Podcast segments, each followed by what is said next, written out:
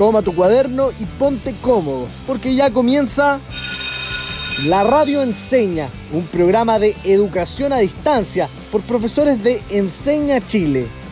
Oye, ¿y qué viene ahora? Ciencias.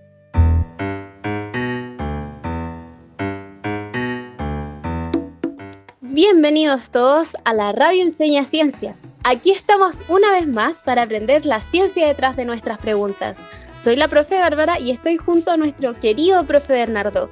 Ambos somos parte de Enseña Chile. Hola queridos y queridas Radio Escuchas, así es, partimos con toda la motivación nuestro tercer capítulo de La Radio Enseña Ciencias y como nos gustan las sorpresas, hoy nos acompaña nuestro segundo invitado del programa.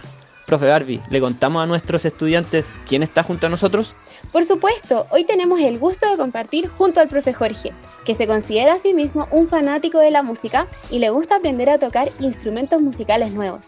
Te contamos además que es ingeniero civil mecánico y hace clases de matemática y física en Peñalolén. Gracias chiquillos por la presentación. Qué gusto estar acá hoy. Estuve escuchando los capítulos anteriores y están súper, súper entretenidos. Qué bueno tenerte acá, Jorge. Uh, y parece que hoy día desperté con mucha energía. ¿Por qué lo dices, Bernardo? Porque me levanté muy rápido de la cama listo para hacer cosas, para moverme, incluso estuve haciendo un poco de ejercicio en la mañana. Entonces, Bárbara y Bernardo, ¿qué les parece si hoy hablamos de energía? ¡Qué excelente idea, Jorge! ¿Para qué nos va a servir hablar de energía, chiquillos? Si quieres saber qué es lo que hace que nos podamos mover o por qué una micro necesita un combustible para andar, saber de energía es clave, Bárbara. Es cierto, la energía es una heroína invisible. Hoy vamos a hablar sobre qué es la energía. Nombraremos los distintos tipos de energía, definiremos un importante principio y estudiaremos las fuentes de energía. Y también veremos la tremenda oportunidad que tiene Chile en relación al tema de la energía. ¡Uh, qué interesante! No esperemos más y démosle. Me parece bárbara, pero antes de entrar de lleno en la teoría, Ismael, un cuentacuentos chileno, nos relatará la breve historia de la energía en la Tierra. Les pediremos, queridos estudiantes, que a través de este cuento reconozcan la importancia de la energía en nuestro planeta. ¡Comencemos! Breve historia de la energía en la Tierra. El Sol, una estrella entre millones, ni grande ni pequeña, funciona como un gran reactor nuclear, fusionando dos átomos de hidrógeno en helio. La energía resultante de esa reacción viaja hacia todo el universo. La Tierra, una roca gigante que hace aproximadamente 5.000 millones de años gira alrededor del Sol. Podría ser un planeta cualquiera, pero hay algo en ella que la hace especial, el agua. Algunos dicen que el agua llegó en múltiples meteoritos que chocaron con nuestro planeta, otros que fue producto de reacciones químicas que ocurrieron en lo profundo de la Tierra. Nadie sabe cómo, ni dónde, ni cuándo surge en algún momento en algún océano la vida, forma de pequeños seres que hoy llamamos cianobacterias. Estas transformaron el planeta a partir de la energía del Sol y de volcanes submarinos. Le hicieron su alimento y en el proceso liberaron el oxígeno que hoy compone nuestra atmósfera. La vida creó las condiciones para que existiera más vida. Ha evolucionado para colonizar primero el agua, luego la tierra y el aire. En la historia del planeta han existido cinco grandes extinciones. Los últimos en desaparecer fueron los dinosaurios. Desde el surgimiento de las cianobacterias hasta el día de hoy, ha existido un mecanismo en nuestro planeta que se ha mantenido prácticamente intacto. Este mecanismo es la forma que fluye la energía del Sol en la Tierra. Los organismos como las cianobacterias, el krill y las plantas se conocen como productores primarios, ya que hacen disponibles la energía del Sol a través de la fotosíntesis para el resto de los seres vivos del planeta. En el caso de las plantas, la energía del Sol más el agua y los nutrientes del suelo se transforman en raíces, tallos, hojas, flores y frutos, que son la base de la alimentación de la mayoría de los seres del planeta. La energía del Sol en forma de alimento pasa desde las plantas a los herbívoros y de estos a los carnívoros, y los nutrientes vuelven al suelo a partir de los descomponedores que aprovechan la última energía disponible. Este mecanismo ha permitido que la vida fluya y evolucione durante miles de millones de años. Este flujo y evolución de la vida y de la energía del Sol en nuestro planeta ha sido puesto en entredicho por el ser humano. La actual deforestación y nuestra adicción a los hidrocarburos han puesto en riesgo la vida en la Tierra, pero la naturaleza es sabia y entrega respuestas y esperanzas a quien en ella las busca, y afortunadamente en el mundo existen mujeres y hombres que se han vuelto a ella para buscar la forma de transformar esta realidad. Han observado las plantas y la fotosíntesis y han creado paneles solares capaces de captar la energía del sol. Han observado las aves y han creado turbinas eólicas capaces de transformar la energía que existe en el viento. Hoy existen y se están desarrollando nuevas formas de obtener energía que nos permitirán dejar nuestra adicción al petróleo y tener un futuro en este hermoso planeta que llamamos nuestro hogar. Me encantó el cuento de Ismael. Se me ponen los pelos de punta al pensar en todo esto. Sobre todo porque en el primer capítulo hablamos sobre los combustibles fósiles y que son perjudiciales para el planeta. Qué alivio saber que existen otras fuentes de energía. Sí, y vamos a aprender un poco más sobre todo esto en el capítulo de hoy, Bárbara. Empecemos con la sección ¿Qué sé yo? ¿Qué sé yo lo que es la energía? Antes de empezar este fascinante tema, queridos estudiantes y auditores, les pediremos que anoten los conceptos clave. Así los podrán identificar durante el programa y anotar las ideas importantes. Tomen lápiz y papel para escribirlos. Conceptos clave. Energía. Tipos de energía. Y conservación de energía. Sin lugar a dudas que la energía es todo un enigma, Jorge. Por eso le preguntamos a los estudiantes, ¿a qué relacionan ustedes la palabra energía? Escuchemos entonces la opinión de los estudiantes.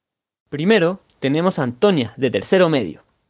La palabra energía la relaciona automáticamente con fuerza, velocidad, movimiento, ya que en sí es lo que nos mueve. Si nosotros eh, no tuviéramos los distintos tipos de energía, no nos darían como las capacidades para realizar lo que hacemos a diario normalmente. Ahora escucharemos a Mariani desde la Florida. Energía necesaria para nuestras actividades humanas, tales como el transporte por carretera, ya sea marítimo o aéreo, para iluminar las calles, comercios y hogares, para los electrodomésticos, para la agricultura, para las telecomunicaciones, entre otras. Y por último, nos comparte sus impresiones Armando, de 17 años. Para mí la energía es algo muy simple pero a la vez complejo de poder describir, ya que es ese algo que te ayuda a cumplir tanto metas como hobbies que a uno le gusta demasiado hacer. Me encantaron las opiniones de los estudiantes y les comento, Bárbara y Bernardo, que todos están en lo correcto. A ver, Jorge, ¿cómo puede ser eso? Bárbara, es que el término energía tiene diversas definiciones, incluso filosóficas. Energía es la capacidad de un sistema para realizar un trabajo. Claro, Jorge, es la capacidad que tiene un cuerpo de producir movimiento. Entonces yo puedo mover una silla porque tengo energía. Sí, tienen la capacidad de realizar un trabajo. Y además de poder mover una silla, ¿para qué me sirve la energía? La energía sirve para... mm, déjame pensar. Todo en verdad. Energía, Bárbara, nos permite caminar, usar el celular, encender una linterna, cocinar, permite que los autos se muevan. Incluso nos permite grabar y transmitir la radio enseña. La energía está en todos lados. Porque todas esas actividades necesitan que se realice un trabajo o que ocurra algún cambio. Bárbara, incluso la energía nos sirve nada más ni nada menos que para vivir. Así de simple. Si nosotros no tuviéramos energía, no podríamos movernos, no podríamos respirar, no estaríamos vivos. Acá lo podemos abordar desde la biología. Sin energía no estaríamos vivos porque la energía hace funcionar a las células y a nuestro organismo. ¿Y de dónde sale esa energía, Bernardo? Sale de la comida, Bárbara, y nuestro cuerpo después la transforma en energía. ¿Y cómo lo hace dentro de nuestro cuerpo? Todo parte cuando comemos algo. Aquí, la comida comienza una travesía por nuestro cuerpo. Se digiere a lo largo de todo el sistema digestivo y es convertida en glucosa. La glucosa viaja a las células, en donde se junta con oxígeno y producen energía. La producción de energía ocurre principalmente en la mitocondria. Este proceso se llama respiración celular, un proceso fascinante que si bien no es nuestro foco hoy, no podía dejar de mencionarlo. Sería genial hablar de la respiración celular en otro capítulo. Quienes quieran buscar más sobre este tema lo pueden encontrar en la asignatura de Ciencias Naturales para octavo y primero medio. Gracias Bernardo por conectarnos al contenido de biología. Entonces, chiquillos, la comida nos permite producir energía y transformarla en actividades, como bailar, estudiar, cocinar y tantas otras cosas que podemos hacer incluso en tiempos de cuarentena. Exacto, Bárbara. La comida es la base para obtener nuestra energía. por eso es que debemos alimentarnos muy bien. Me gusta que la energía esté en la comida, así puedo comer rico. y hablando de formas de energía, queridos auditores, le pregunto a ustedes, ¿qué formas de energía conocen? Anótelas. Qué buena pregunta, Bárbara. La energía se manifiesta de muchas maneras. ¿Te parece que revisemos los tipos de energía junto a Jorge? Sí, porfa. Pero dame un segundo, que estoy terminando de escribir las que conozco. Ya, listo, vamos entonces. Hoy veremos los tipos de energía. Estudiantes, chequeen las que anotaron y agreguen aquellas que les faltaron. El primer tipo es la energía eléctrica.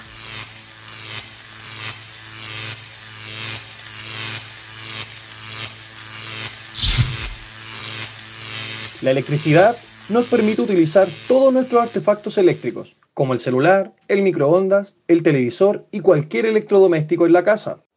El segundo es la energía química. ¿Alguno de ustedes la había notado en sus casas? Está presente en los enlaces químicos de las moléculas, por ejemplo, en los alimentos, en el petróleo o en las pilas. El tercer tipo de energía es energía mecánica. Esta energía está asociada al movimiento de los cuerpos. Mientras más rápido algo se mueva o más alto se encuentre, más energía mecánica va a tener. Por ejemplo, un auto viajando por una carretera es una forma de energía mecánica, dado que se está moviendo a cierta velocidad. El cuarto tipo de energía es lumínica.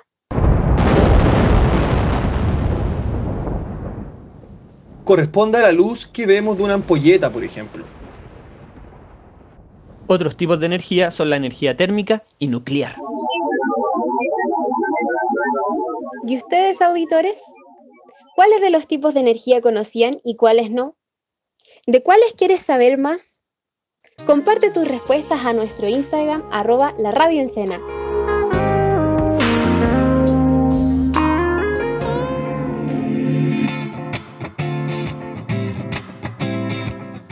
Oigan, y escuchándolo hablar sobre los distintos tipos de energía, me nació una pregunta. ¿Cómo se relacionan estos distintos tipos de energía? Buena pregunta, Bernardo. Te cuento que hay un principio que se llama el principio de conservación de la energía. ¿Y qué quiere decir este principio, Jorge? Quiere decir, Bárbara, que la energía no se crea ni se destruye, solo se transforma de una forma de energía a otra. En estas transformaciones, la cantidad de energía total no cambia. Es la misma antes de la transformación que después de la transformación. Por ejemplo, un hervidor eléctrico transforma electricidad, que es energía eléctrica, en energía térmica para calentar el agua. Oigan, y yo creo que hasta acá llevamos harta información, Bárbara y Jorge. Así que vamos a resumir. Queridos estudiantes, tomen lápiz y papel para escribir solamente lo que les falte del siguiente resumen.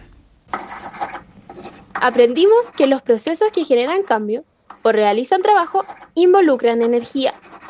Repasamos los tipos de energía y vimos el principio de conservación de energía, que dice, la energía no se crea ni se destruye, solo se transforma.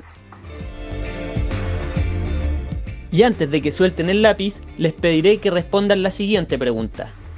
¿Cuáles han sido tus mayores aprendizajes durante este programa? Anótalos para que puedas revisarlos en otro momento. Mi mayor aprendizaje hoy ha sido que existen varios tipos de energía y estas se pueden transformar.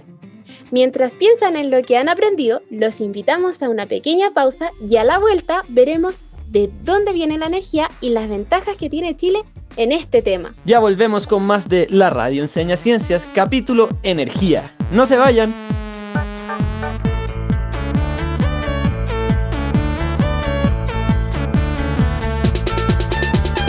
Tienes talento, cultura, manos bonitas estudias francés.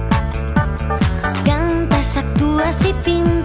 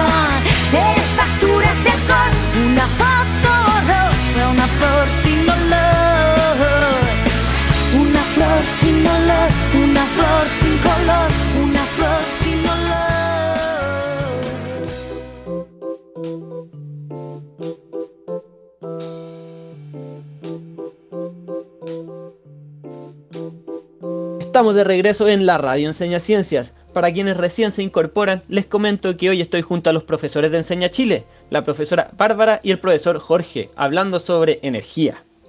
Chiquillos, yo estoy entretenidísima y quiero saber más. Ahora que entiendo qué es la energía y qué tipos hay, me pregunto, ¿de dónde viene la energía, Jorge? ¿Nos puedes contar? A ver, tenemos que diferenciar entre tipos de energía y fuentes de energía. Claro, Jorge, hemos visto que existen muchos tipos de energía. Un ejemplo de un tipo de energía es la energía lumínica, la de la luz. Ahora, cuando hablamos de fuentes de energía, nos referimos a de dónde sale esa energía. Por ejemplo, la luz puede provenir del sol o de un rayo durante una tormenta. Muy bien, entonces, hablemos de fuentes de energía. Yo me acuerdo que en el capítulo de cambio climático hablamos de los combustibles fósiles, el carbón, el gas natural y el petróleo. Y que de ahí se sacaba energía para hacer funcionar las máquinas y el transporte. Exacto. Los combustibles fósiles son una fuente de gran contenido energético. ¿Conocen otras fuentes de energía ustedes? Sí, yo conozco el sol, Jorge, el origen de casi todas las fuentes de energía. La podemos capturar usando paneles solares. ¡Qué gran respuesta, Bernardo! Hay otras fuentes de energía y apuesto que nuestros radioescuchas las deben estar pensando. La eólica y la hidráulica. Sí, chiquillos, y hay más. Está la energía que producen las olas del mar, o también llamada mareomotriz. La energía proveniente del calor del centro de la Tierra, o también llamada geotérmica. La energía nuclear de los núcleos de átomos radiactivos. Y la energía que se produce de compuestos orgánicos, también conocida como biomasa. Uy, son bastantes, Jorge. ¿Te parece si las clasificamos? Me parece, Bernardo. Hay dos grandes categorías, energías renovables y energías no renovables. Estimados auditores, ¿saben ustedes qué significa que sean o no energías renovables? Pueden comentar sus respuestas al Instagram arroba la radio.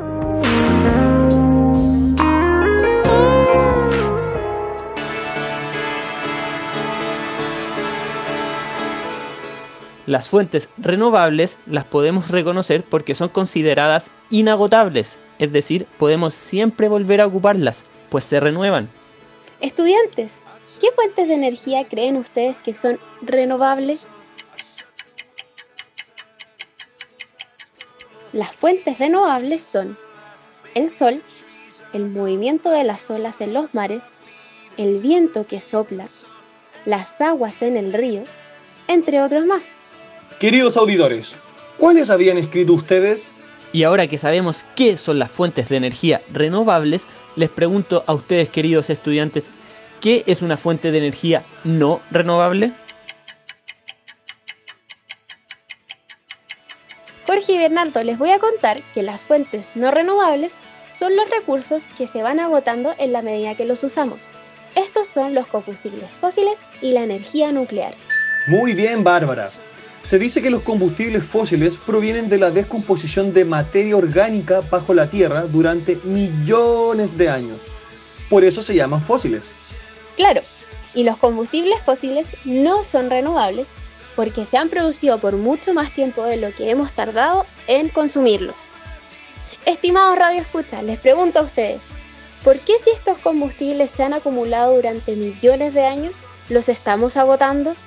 Bárbara, yo me acuerdo que en el capítulo de cambio climático dijimos que usamos los combustibles fósiles para la mayoría de nuestras actividades, entonces por eso los estamos agotando. Por eso, Bernardo, es tan importante reconocer otras fuentes de energía, para generar energía con menos contaminación y que estén disponibles siempre como las renovables. Me alegra que tengamos fuentes de energía que no se agoten.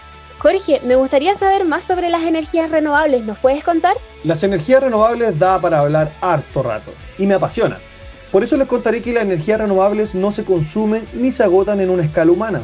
Generan menos contaminación y son conocidas como energías limpias. Pero ojo, no olvidemos que se necesita almacenarlas. Aún es caro guardarlas para usarlas más tarde, como usando baterías, por ejemplo.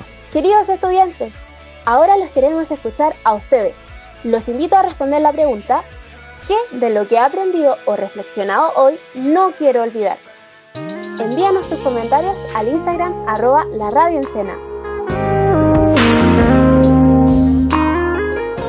Les comento que a mí no me gustaría olvidar la conexión entre cambio climático y energía, porque gran parte de la energía que usamos genera contaminación y aportamos a la emergencia climática.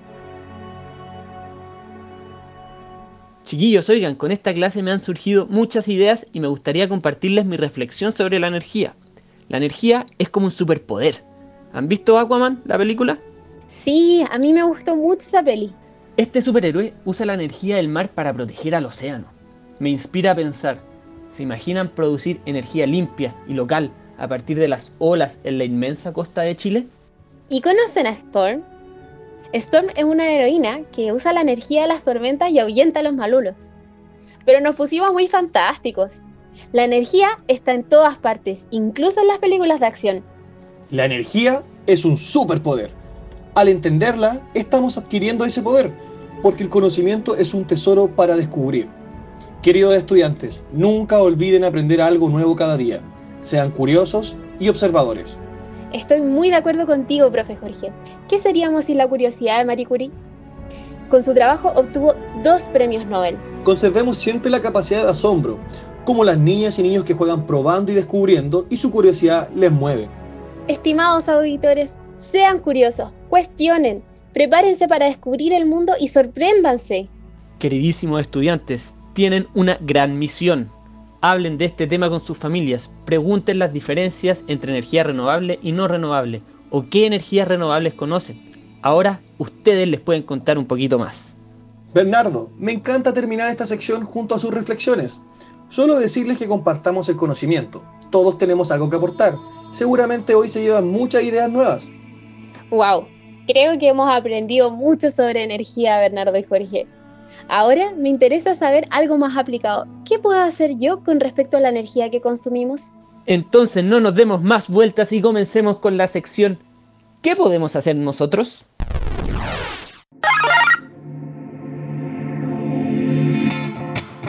Comenzaremos esta sección con una pregunta. Queridos estudiantes, tómense unos segundos para pensar. ¿Somos conscientes de la energía que usamos? ¿Cuál es el rol de la energía en nuestras vidas? Yo creo que para interiorizar un nuevo conocimiento necesitamos identificarlo en nuestras vidas.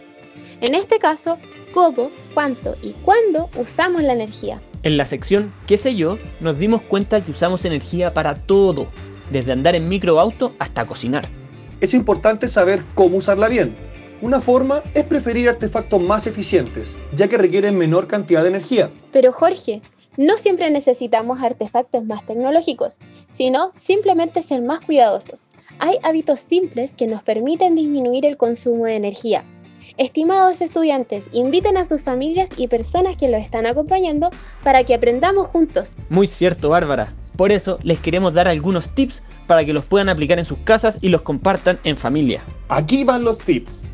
Tip número 1. Apaga las luces de los lugares que no están siendo usados. Tip número 2. Usa la luz del sol. Durante el día, abre las cortinas para iluminar los espacios con la luz natural, sin tener que prender la ampolleta. Tip número 3. Aislar bien tu hogar. Para que los días fríos no tengas que usar tanta calefacción. ¿Y a ustedes, radio escuchas, se les ocurre algún consejo? ¿Qué hacen en sus casas para cuidar la energía? Compartan sus respuestas en nuestro Instagram, la Radio Encena. Ahora que identificamos la energía en nuestro entorno, como en nuestras casas, los invito a pensar a una escala más grande.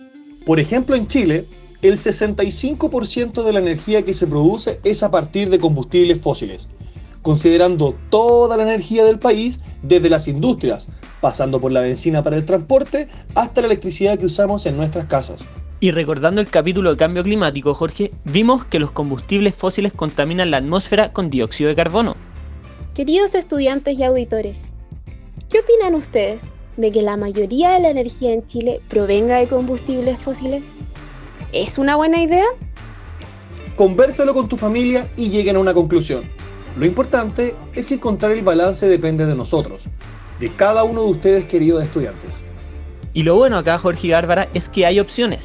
Chile tiene un tremendo potencial en energía renovable. Un ejemplo es la energía solar fotovoltaica.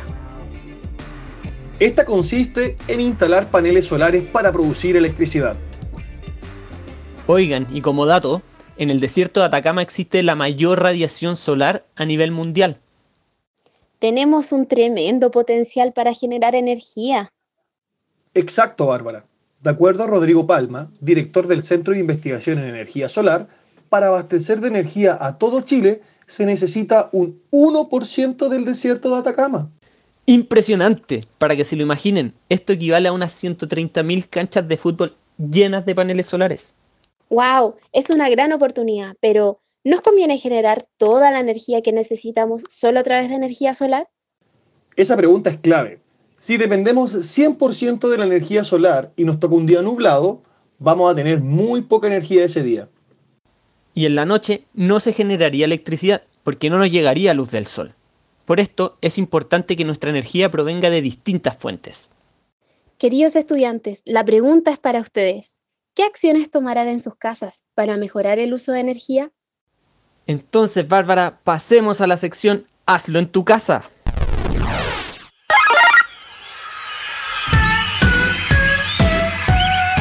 En este Hazlo en tu casa experimentaremos con la transformación de la energía. Recordemos que la energía se transforma de una forma a otra, como al encender un hervidor eléctrico. La energía eléctrica viaja por los cables y se transforma en energía térmica para calentar el agua. Van a necesitar los siguientes materiales.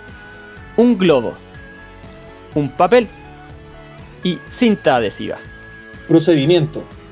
Con el papel, hagan un avión de papel. Luego, inflen el globo sin hacerle nudo. Mantengan el globo apretado para que no escape el aire. Después, peguen el globo al avión de papel usando la cinta adhesiva. Con el globo pegado al avión, suelten el globo y el avión. ¿Qué ocurre con el avión? ¿Por qué ocurre? Comparte tus comentarios y fotos del experimento al Instagram arroba la radio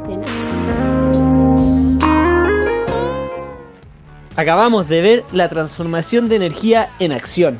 El avión sale volando porque hay energía almacenada en el globo en forma de aire comprimido. Luego, esa energía se transforma en energía mecánica al soltar el globo y comenzar a moverse. Qué buena actividad Jorge y qué rápido que pasa el tiempo. Ya nos acercamos al final del capítulo del día de hoy. A ver, recapitulemos lo que hemos aprendido hoy. Conocimos el concepto de energía y para qué nos sirve.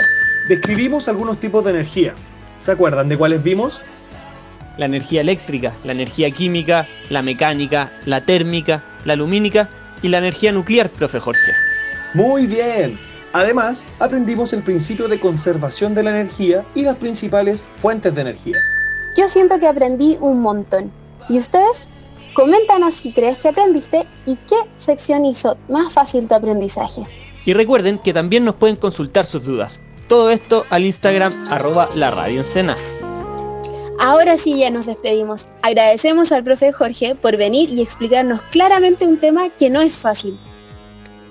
Un gusto haber podido discutir estos interesantes temas con ustedes, Bárbara y Bernardo. Agradezco la invitación a este espacio y los dejo invitados a seguir sintonizando la radio enseña. Muchísimas gracias por todo, profesor Jorge, y también estamos muy agradecidos a ustedes, queridos auditores y estudiantes. Espero les haya gustado el programa de hoy de la radio Enseña Ciencias. Nos juntaremos la próxima semana y hablaremos sobre sexualidad en otro jueves de ciencia.